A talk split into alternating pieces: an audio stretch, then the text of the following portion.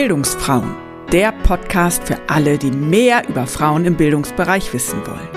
Mein Name ist Sabine Bertram und ich bin Bildungsfrau aus Leidenschaft. Der Bildungsbereich ist riesig und in meinem Podcast öffne ich Türen in unterschiedliche pädagogische Berufsfelder und zeige, wie vielfältig Bildungsarbeit ist. Dazu spreche ich mit inspirierenden Bildungsgestalterinnen, die sich an unterschiedlichen Stellen im Kosmos des lebenslangen Lernens bewegen – also irgendwo zwischen frühkindlicher Bildung und Altenbildung. Was sie alle verbindet, ihre Begeisterung für Bildung und ihr Wunsch, den Bildungsbereich besser zu machen. Denn da gibt es unglaublich viele Baustellen. Das findest du auch und du möchtest aktiv werden? Dann melde dich gerne bei mir. Vielleicht können wir unsere Energie bündeln. Mehr erfährst du unter www.bildungsfrauen.de. Dort kannst du auch meinen Newsletter abonnieren.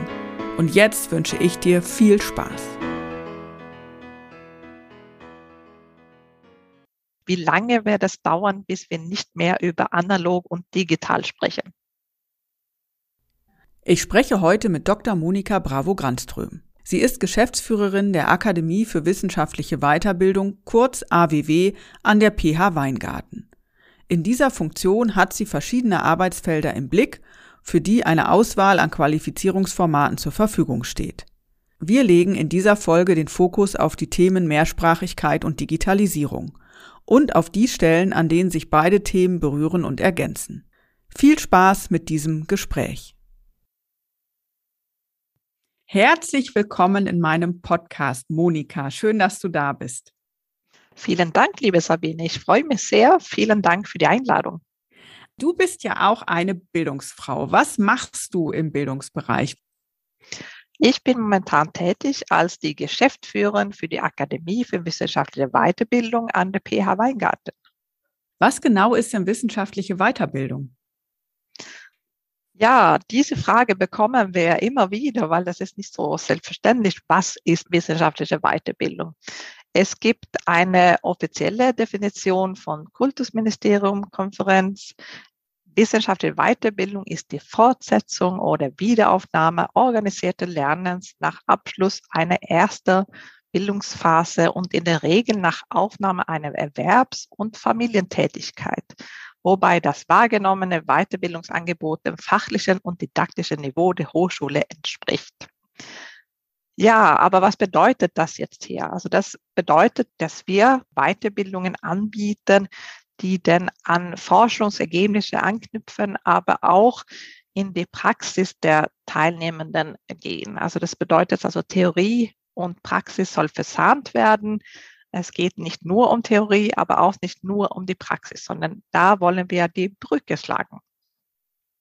Und du bist ja an der PH Weingarten. PH steht für Pädagogische Hochschule, richtig? Genau. Und welche Studiengänge habt ihr denn so grundsätzlich an der PH? Die pädagogische Hochschule, das ist ja ein bisschen besonders hier in Baden-Württemberg. Viele verknüpfen uns vor allem mit Lehramt. Und wir haben auch also hauptsächlich äh, Lehramtsstudierenden, aber auch andere Studiengänge, zum Beispiel Medien- und Bildungsmanagement. Wir haben auch Logopädie, wir haben Mehrsprachigkeit.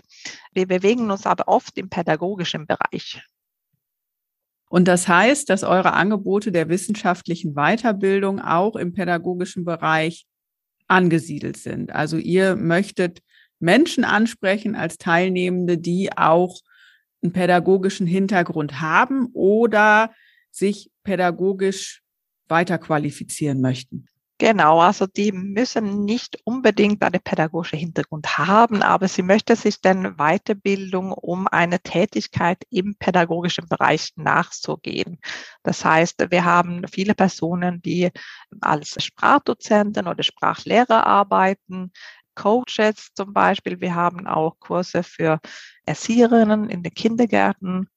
Aber wie gesagt, man braucht diese pädagogische Hintergrund nicht, sondern man kann bei uns dann auch einen Kurs belegen, um diese pädagogische Kompetenz aufzubauen. Ja, das klingt spannend, weil ich glaube, mit dir zwei Ebenen nochmal mir angucken zu können. Ne? Also zum einen, wie bist du dahin gekommen, wo du jetzt bist? Und zum anderen hast du durch deine Tätigkeit und die Inhalte ja auch nochmal so einen Überblick über das pädagogische fällt mit den Weiterbildungen, die ihr plant und konzipiert. Also da werden wir im späteren Verlauf noch ein bisschen eingehen. Vorher möchte ich aber erstmal wissen, wie bist du denn in den Bildungsbereich reingekommen? Wie hast du dein Interesse entdeckt und wie bist du dann äh, schlussendlich an der PH Weingarten gelandet? Mein Weg ist ja nicht so gerade gewesen, also weil ich komme ja ursprünglich aus Schweden bin mit einem Spanier verheiratet und äh, lebe jetzt hier seit 20 Jahren in Deutschland. So deswegen, der Weg war ein bisschen anders, als man vielleicht das gewohnt ist. Ich habe ja in Schweden Sprachwissenschaft studiert.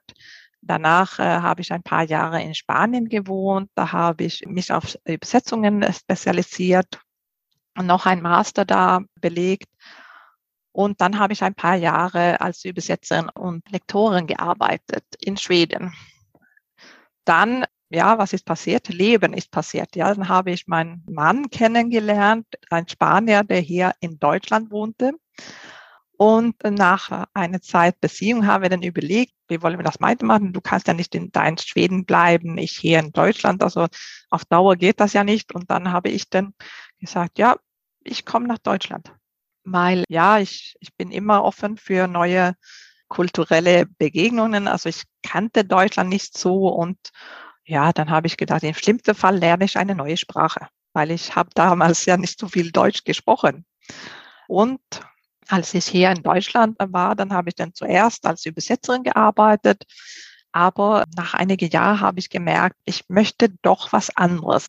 Also in Schweden hatte ich schon angefangen zu schauen, ob ich vielleicht doch mit Bildung irgendwann, also Hochschulbereich schon arbeitet. Ich habe auch auf einem Gymnasium gearbeitet und nach ein paar Jahren hier als Übersetzerin in Deutschland habe ich dann mich fortgebildet. Ich habe auch selber dann eine Weiterbildung an der Goethe-Institut im sprachlichen Bereich belegt und ein Fernstudium, aber an einer schwedischen Universität mit Bildung. Das war mir auch nach den Kindern wichtig. Dann kam noch ein Schubs da, ich möchte mit Bildung arbeiten. Und danach habe ich angefangen, äh, Schwedisch an unterschiedliche Universitäten herzugeben. Und vor ungefähr zehn Jahren habe ich an der PH Weingarten angefangen. Das klingt nach einem spannenden Weg, auch geprägt von vielen persönlichen Erfahrungen und sicherlich auch Herausforderungen ne, mit der Migration von Schweden nach Deutschland. Was ist dir besonders leicht gefallen, was aber vielleicht auch schwer gefallen? Besonders leicht. Hm. Manchmal erinnert man sich vielleicht nicht so gut an, was ist einem besonders leicht gefallen.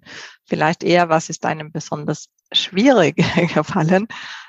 Wenn ich doch mit einer Herausforderung anfangen darf, also Deutsch zu lernen, war für mich schon eine Herausforderung, weil ja, wenn du im Bildungsbereich arbeiten möchtest, du arbeitest ja mit der Sprache. Das heißt, du brauchst die Sprache, um mit den anderen zu kommunizieren. Das ist, wenn man, wie mein Mann, der arbeitet als Ingenieur, der braucht Deutsch nicht auf derselbe Art wie ich. Also der kann auch auf Englisch arbeiten. Aber ich, ich brauche ja Deutsch, um mit Personen in meinem Arbeitsbereich zu sprechen. So, Deutsch zu lernen, das sagen ja viele, die nach Deutschland kommen, war schon eine Herausforderung.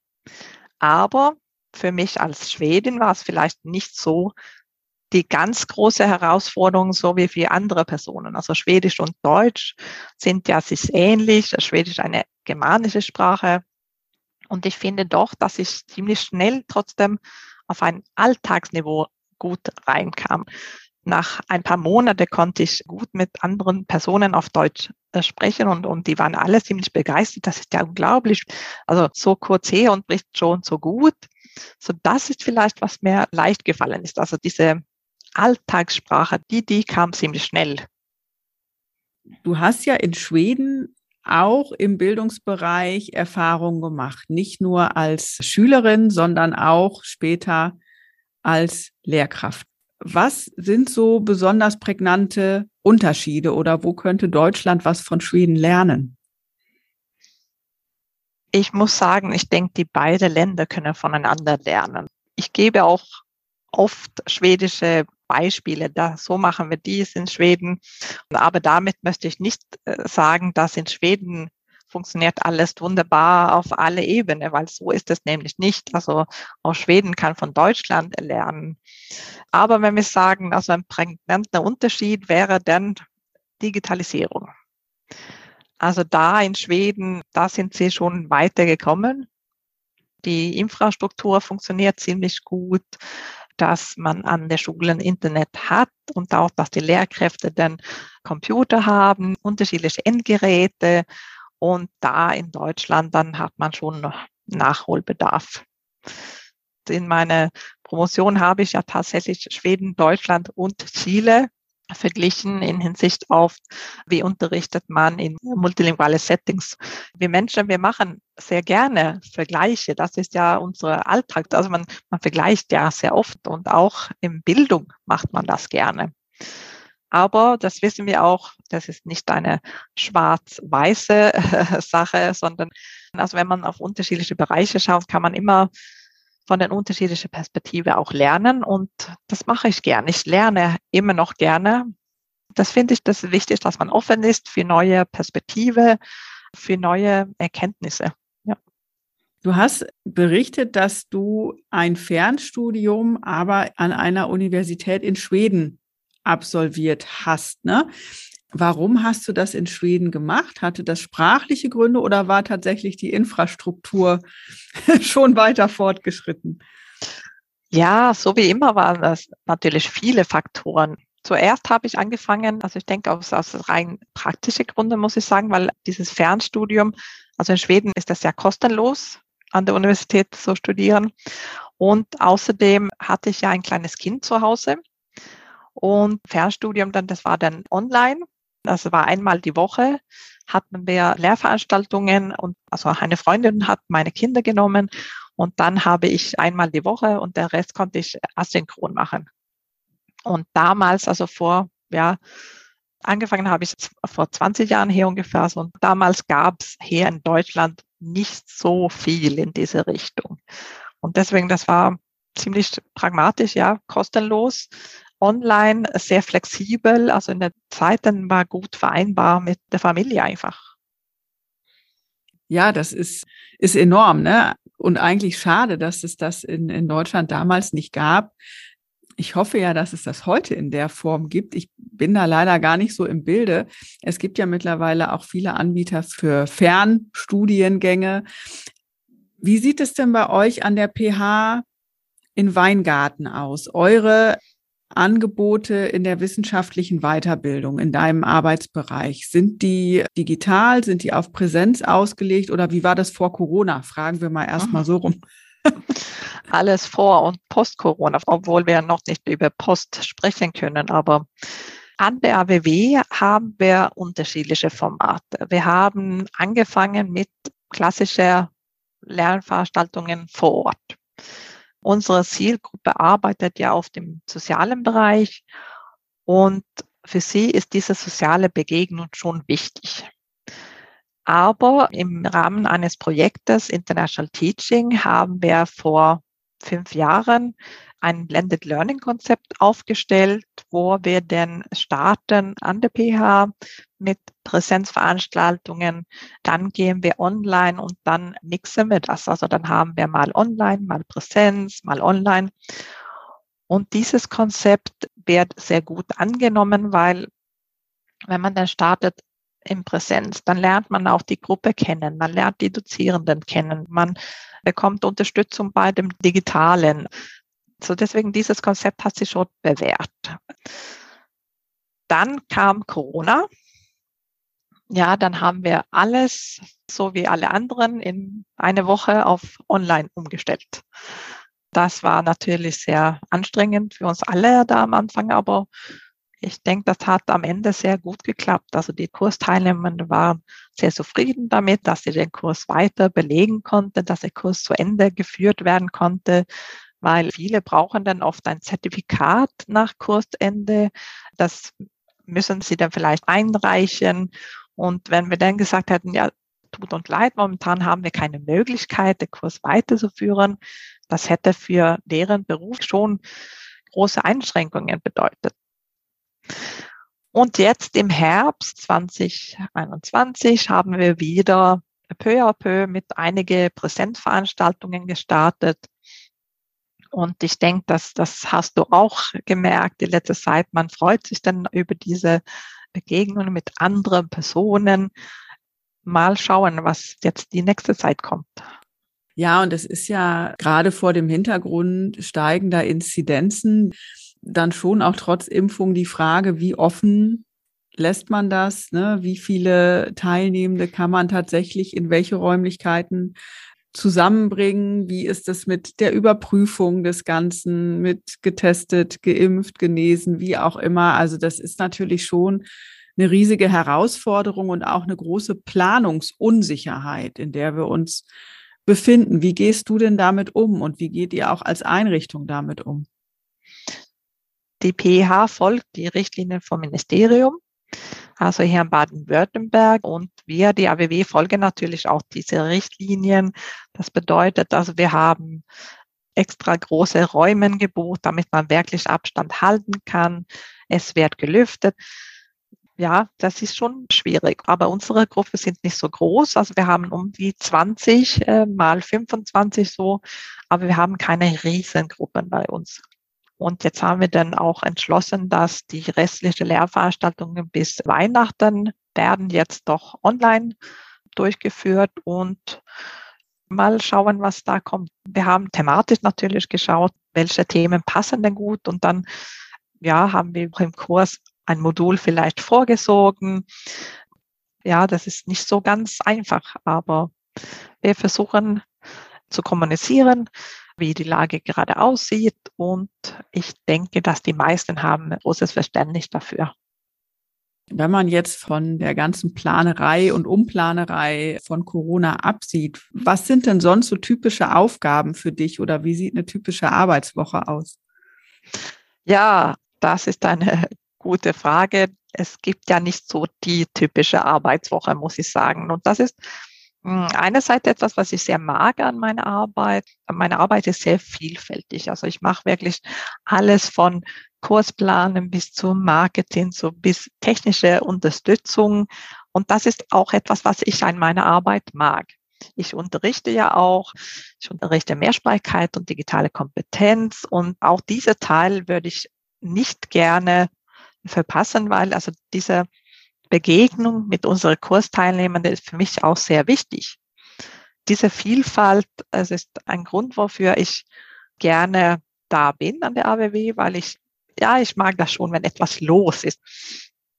Aber gleichzeitig, ja, du weißt nie so richtig, also wie, wie sieht die Woche aus, aber ich versuche mit digitale Tools zu arbeiten, also Kalender, ein paar To-Do-Listen, die man dann auch mit den Kollegen teilen kann, damit sie auch wissen, wo bin ich, ja, weil oft, also Hochschule, da muss man ja auch sich absprechen. Ja, ich habe ziemlich viele Besprechungen mit unterschiedlichen Akteuren. Es kann sein interne Dozierenden, die dann auch bei uns unterrichten. Es kann externe Dozierenden sein. Es kann unterschiedliche Gremien sein. Wir sind auch Mitglied in DGWF, also Deutsche Gesellschaft für wissenschaftliche Weiterbildung und Fernstudium. Und da bin ich auch mal unterwegs.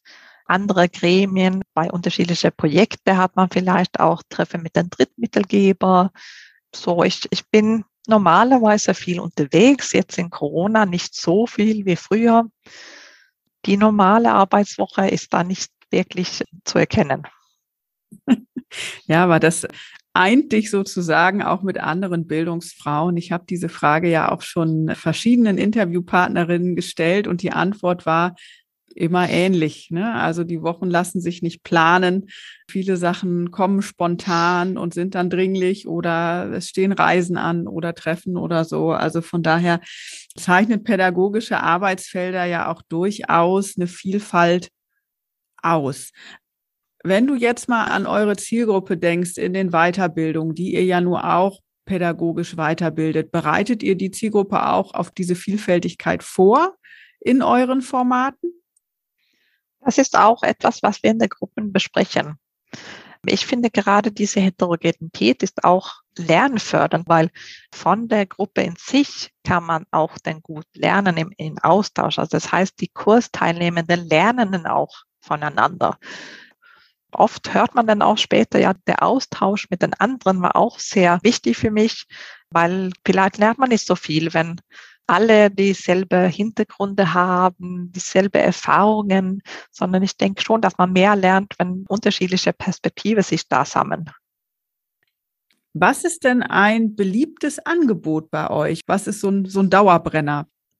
Also in der wissenschaftlichen Weiterbildung verändert sich oft Sachen. Also es ist nicht so wie bei den Studiengängen, die mehr oder weniger über Jahre, also über die Jahrzehnte sogar dieselbe sind. Also in der wissenschaftlichen Weiterbildung passiert schneller etwas. Also ein Zertifikatskurs, was wir haben, seitdem die AWW gegründet wurde, weil wir sind ja nicht ganz so alt. Also 2014 wurde die AWW gegründet und seitdem haben wir ein Angebot, ein Zertifikatskurs Deutsch als Fremdsprache, Deutsch als Zweitsprache.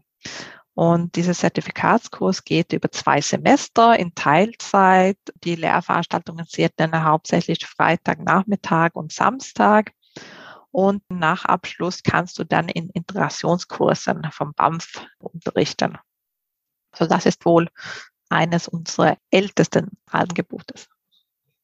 Ja, und gerade der Bereich Mehrsprachigkeit ist ja gesellschaftlich gesehen auch unglaublich wichtig. Ne? Ich erinnere mich, als ich studiert habe, 2001 bis 2007, war das flankierend immer ein Thema, aber auch nicht immer unbedingt in aller Tiefe, obwohl natürlich auch damals schon der Anteil an Menschen mit Migrationsvorgeschichte in der Gesellschaft relativ hoch war und obwohl auch das an Schulen ja schon lange Realität war und ist, genauso wie in allen anderen pädagogischen Feldern, dass einfach Menschen da sind, die Deutsch ganz unterschiedlich gut sprechen oder verstehen.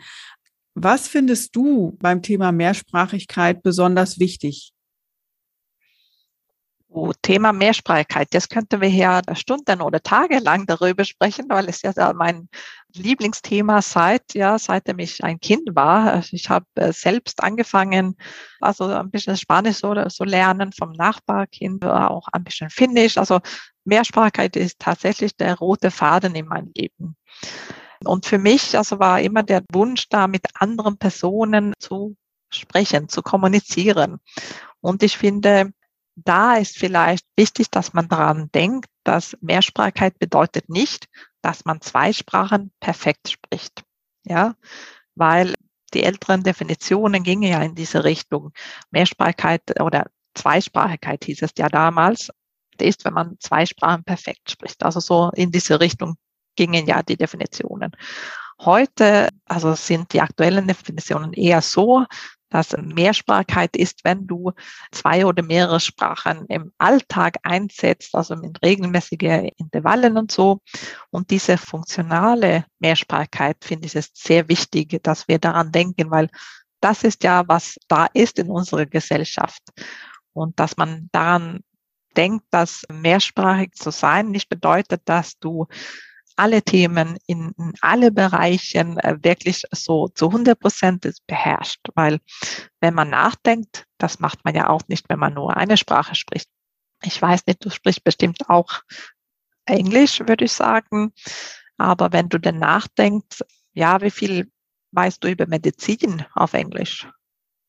Ja, also einzelne Begriffe aber nicht ganz so viel. Also ich erinnere mich, ich war in einem Schüleraustausch für drei Wochen in den USA. Da war ich 15 und irgendwann so in der dritten Woche fing ich an, auf Englisch zu träumen. Das fand oh. ich sehr faszinierend, weil ich gemerkt habe, okay, das hat Auswirkungen, dass ich jetzt nur Englisch spreche. Ja, also das war echt interessant, weil ich wirklich aufwachte und total irritiert war, weil das alles auf Englisch war, wie in so einem Film oder so, ja. Also ich muss gestehen, ich spreche hauptsächlich Deutsch. Ich habe Englisch gelernt und ich habe Französisch gelernt und ich habe auch Spanisch gelernt. Da ich das aber bis auf Englisch alles längere Jahre schon nicht angewandt habe, ist da auch viel verschüttet worden, tatsächlich. Leider. Ja, so ist es. Sprache ist ja eine Frischware. Du musst die Sprache auch benutzen, weil sonst vergisst du das einfach. Das ist nicht so, ja, da hast du einmal gelernt und das sitzt dann auch. Das ist dann auch ein wichtiger Aspekt von Mehrsprachigkeit. Also unser Gehirn lässt uns so viele Sprachen lernen, wie wir möchten. Also es gibt ja da keine Begrenzung. Aber die Begrenzung ist ja die Zeit. Ja, also du kannst zum Beispiel auch Piano spielen lernen, Gitarre, Flöte, also was du möchtest. Aber du brauchst ja auch Zeit, um dich mit diesen Instrumenten dann auch weiter zu üben. Ja, und wenn du nicht mehr übst, dann wirst du ja schnell merken, hm, das fließt nicht so wie, wie früher. Sprache muss man einfach benutzen und man muss auch einen Nutzen da, darin sehen. Also wenn du siehst, so Spanisch benutze ich in meinem Alltag nicht so oder auch nicht für meinen Beruf, ja, dann, hm, warum soll ich mich denn da weiterhin bemühen? Das merke ich halt, dass es äh, schwierig ist, tatsächlich das Sprachlevel, was ich mal hatte, zu halten. Wobei ich gerade im Englischen auch versuche, englische Fachbücher zu lesen, zum Beispiel, um mir überhaupt auch erstmal einen passiven Wortschatz aufzubauen, der auch nicht nur alltagssprachlich ist, sondern der auch wirklich auf mein Fach bezogen ist. Ich ne, muss keine medizinischen Fachbegriffe auf Englisch können, aber so ein paar pädagogische Sachen erläutern schlecht, ja. können, verstehen können, das wäre schon gut. Ne? Aber ich merke auch, da muss ich mich an meine eigene Nase fassen. Ich duck mich auch oft drum herum. Es ist natürlich einfacher für mich, das auf Deutsch zu machen. Und da ist eine Hemmschwelle, den extra Schwierigkeitslevel manchmal mit einzubauen.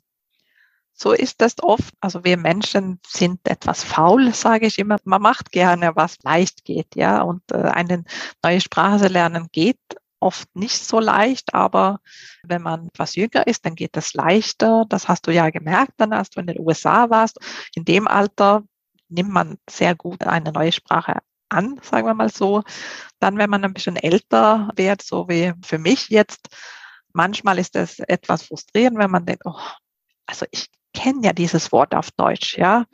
Und eigentlich weiß ich, dass da Akkusativ kommt und da Dativ, aber ja, da vergisst man das vielleicht auch. Das soll auch schnell gehen und das ist nicht so ganz einfach, wie man es vielleicht gern hätte. Nee, und es ist so wichtig für die Verständigung einfach, ne? So, wir haben hier in Hannover aktuell in der Tageszeitung, in der Hannoverschen Allgemeinen Zeitung, so eine Serie gehabt, wo es um Sprache ging. Gender in der Sprache, um Rassismen in der Sprache und es gab öffentliche Diskussionen dazu. Es gab auch unheimlich viele Leserbriefe, die abgedruckt worden sind.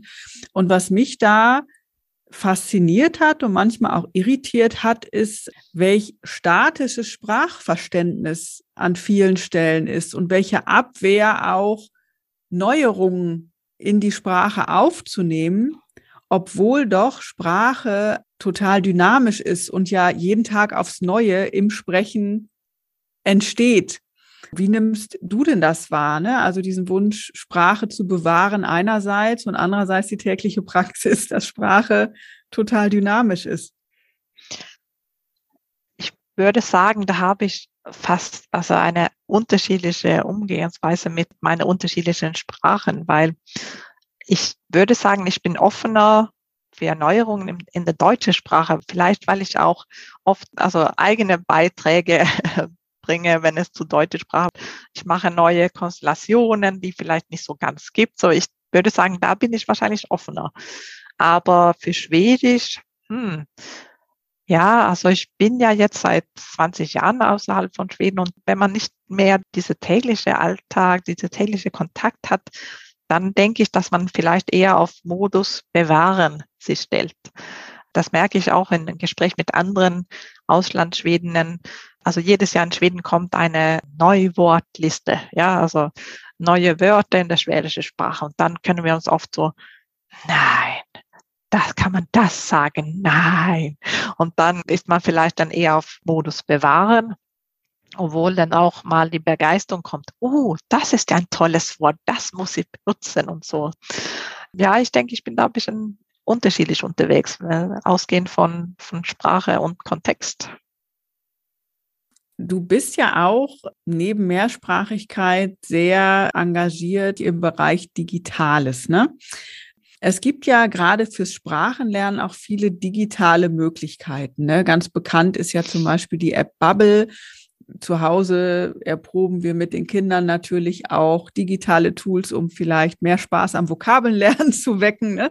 Wie stehst du denn zu digitalen Tools im Bereich Sprachenlernen und was nutzt du oder empfiehlt ihr vielleicht sogar auch?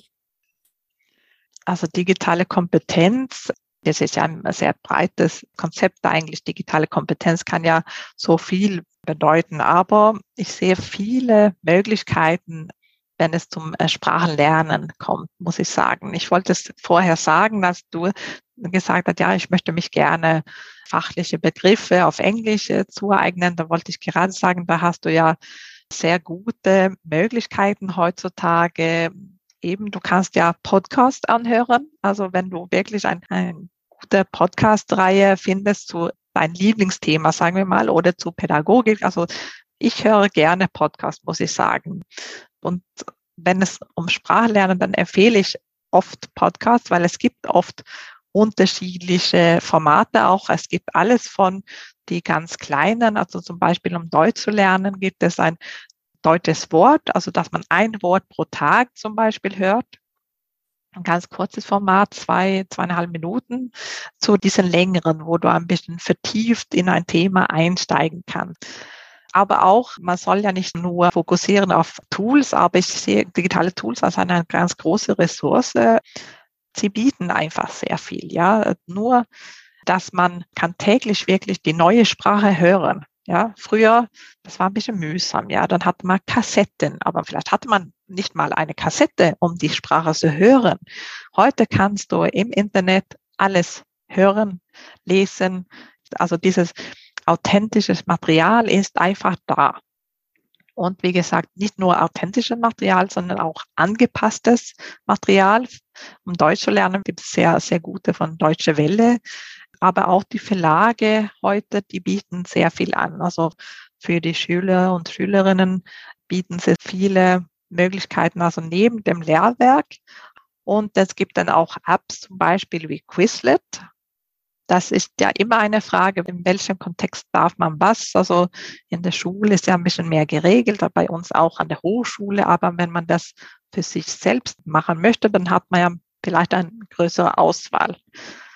Und Vielleicht benutzt er schon Quizlet zu Hause, aber sonst kann ich das empfehlen, weil Quizlet funktioniert ungefähr so wie Karteikarten. Jeder kann eine eigene Liste anlegen und dann klickst du darauf und dann kommt die Lösung auf der anderen Seite. Das Praktische dabei ist ja, du kannst dann immer dabei haben auf dem Handy Sonst musst du ja alles mitschleppen. Du, du sitzt im Zug, du sitzt im Bus, du sitzt irgendwo und wartet auf jemand. Ah, dann hast du deine Karteikarten dabei. Aber man muss ja auch sagen, also du lernst auf eine andere Weise, wenn du selber das schreibst. So, ich finde da eine Kombination optimal, dass du mal deine eigene Karteikarten schreibst, also wirklich mit einem Stift und so, weil das prägt sich auf eine andere Weise ein. Aber für unterwegs ist das ja wirklich praktisch, dass du dann diese App dabei hast und einfach überall anschauen kannst. Und worüber ich mich sehr, sehr, sehr freue, ist, dass ich meine dicken Ziegelsteine, die Wörterbücher nicht mitschleppen muss, weil das war also mal anstrengend, weil man wirklich diese dicke Bücher dabei hatten. Ja, ja, das glaube ich. Und ich erinnere mich noch auch aus dem Volkshochschulkontext, dass Google Translate gerade auch 2015, 2016, als die äh, zahlreichen Geflüchteten in die Volkshochschulen kamen und in die Kurse kamen, dass das oft einfach die Rettung war, ne, um überhaupt irgendwie eine grundlegende Verständigung ja herstellen zu können. So. Eben. Und heutzutage, da hat man ganz andere Möglichkeiten. Also Google Translate gibt vielleicht nicht die perfekte Übersetzung, aber mindestens verstehst du ein bisschen, um was geht es, ja.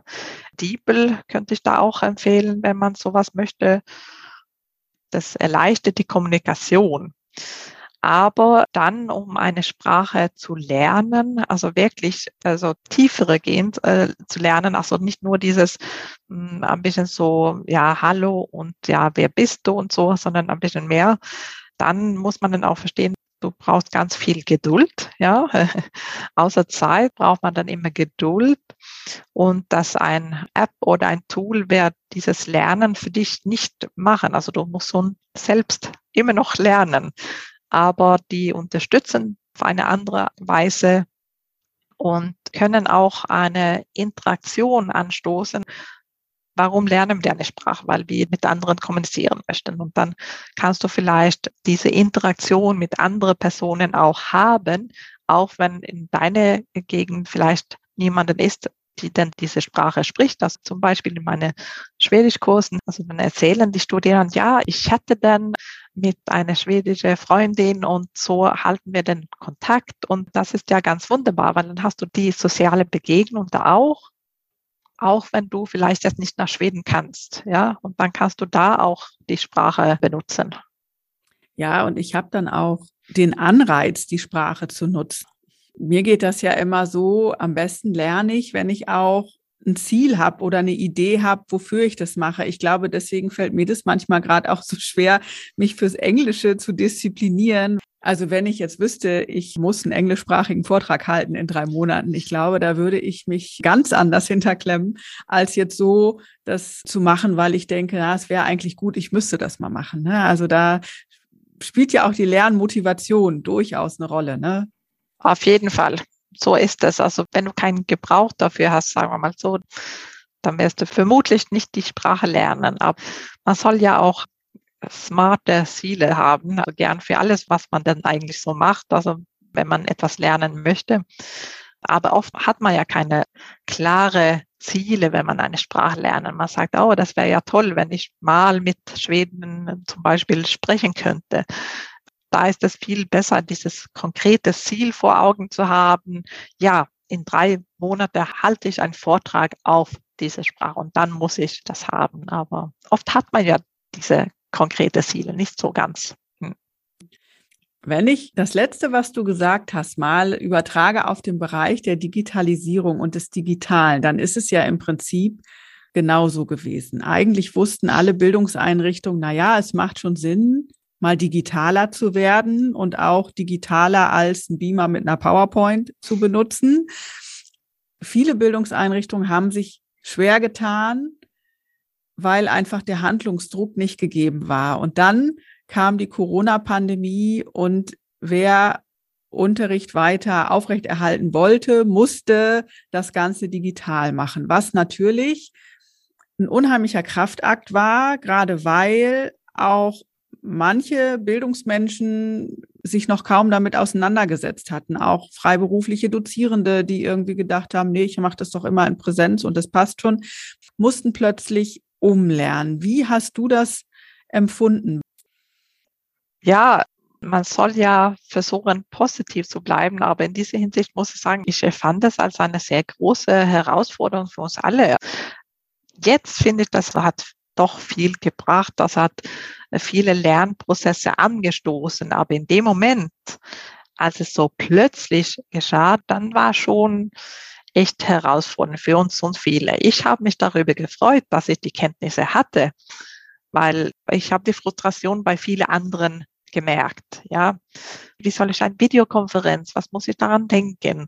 Das war sehr viel, an die man alles denken musste. Und ja, so viele, die zu uns kommen, sie sind ja Freiberufler oft müssen sie ja auch viel unterrichten. Und das wissen wir ja, Unterricht ist nicht nur, wenn du da mit deinen Kursteilnehmer, deine Schüler, deine Schülerinnen stehst, sondern auch vor und nachher, ja.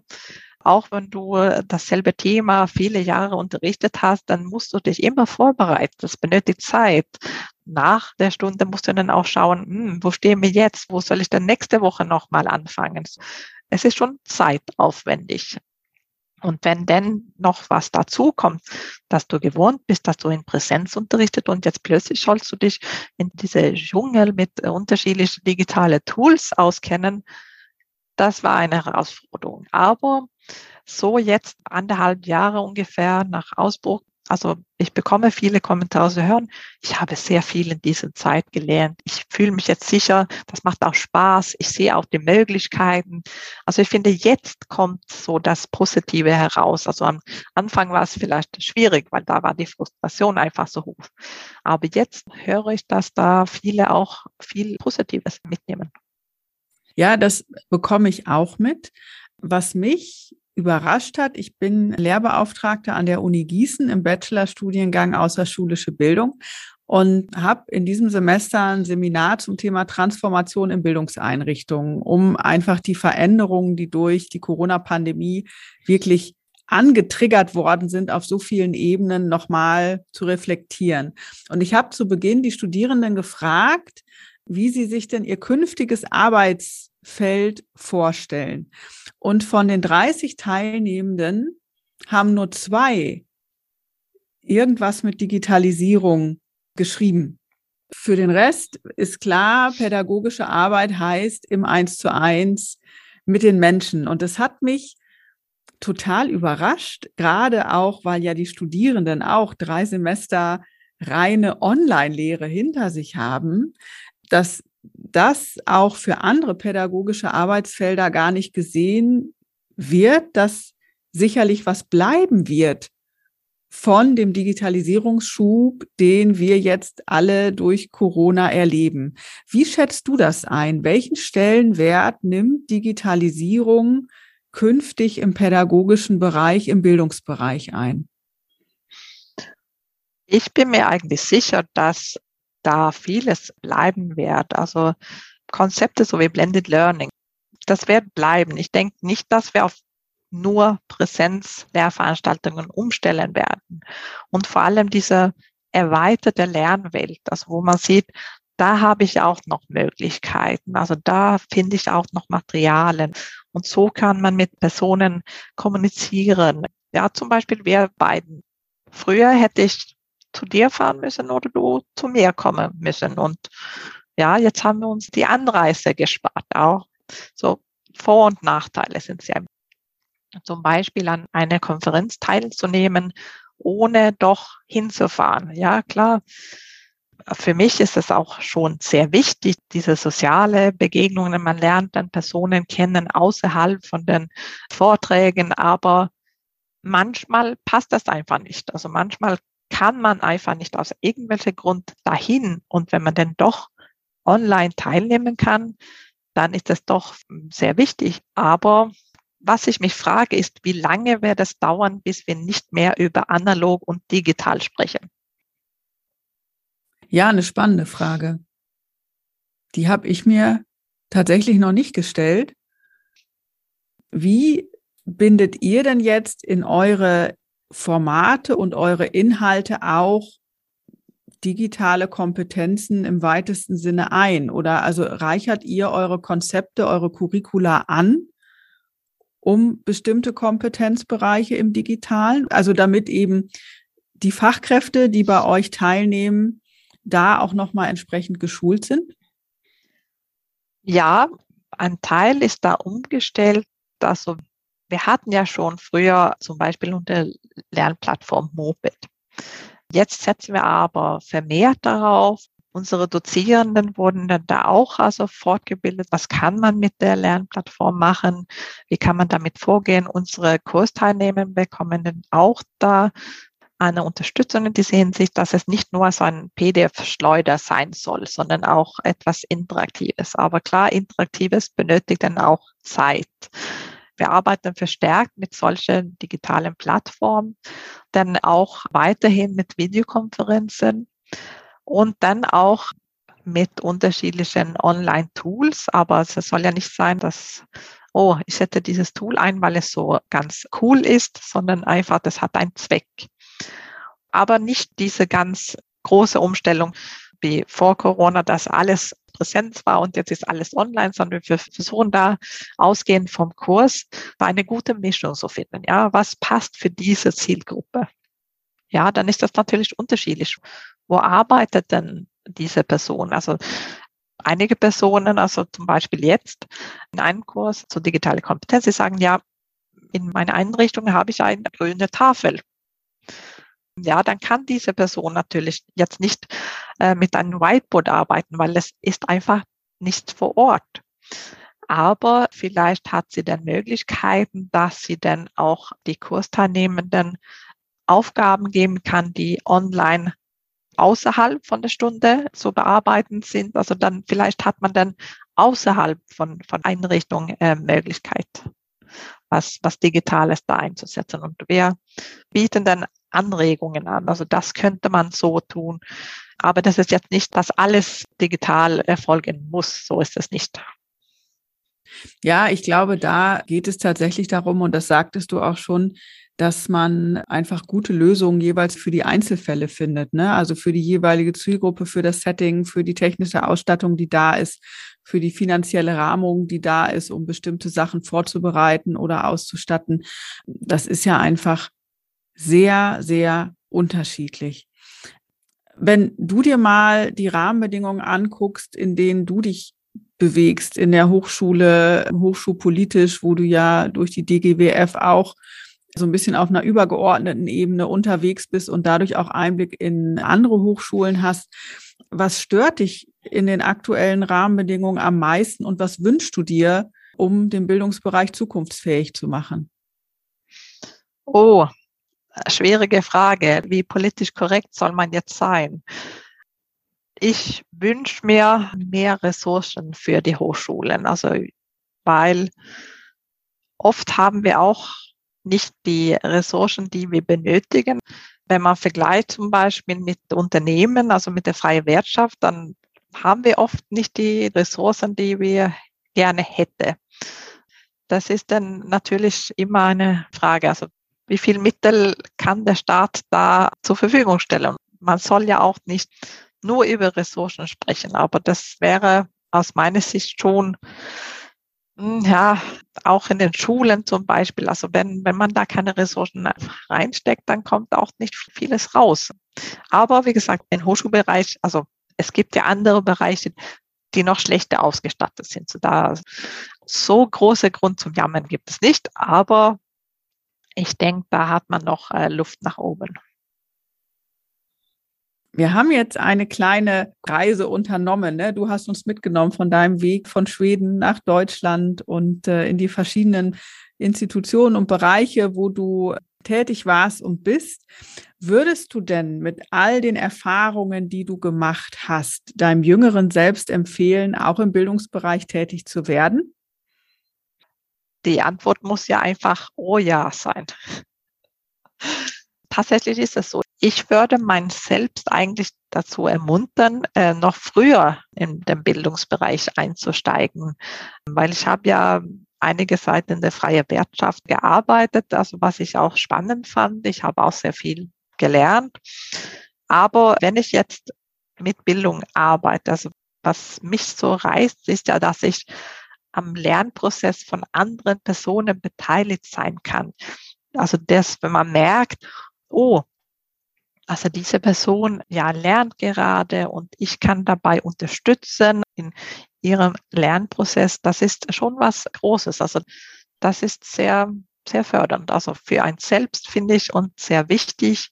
Deswegen, ich würde mein, mein jüngerer Ich vielleicht sagen, steig doch früher in den Bildungsbereich ein.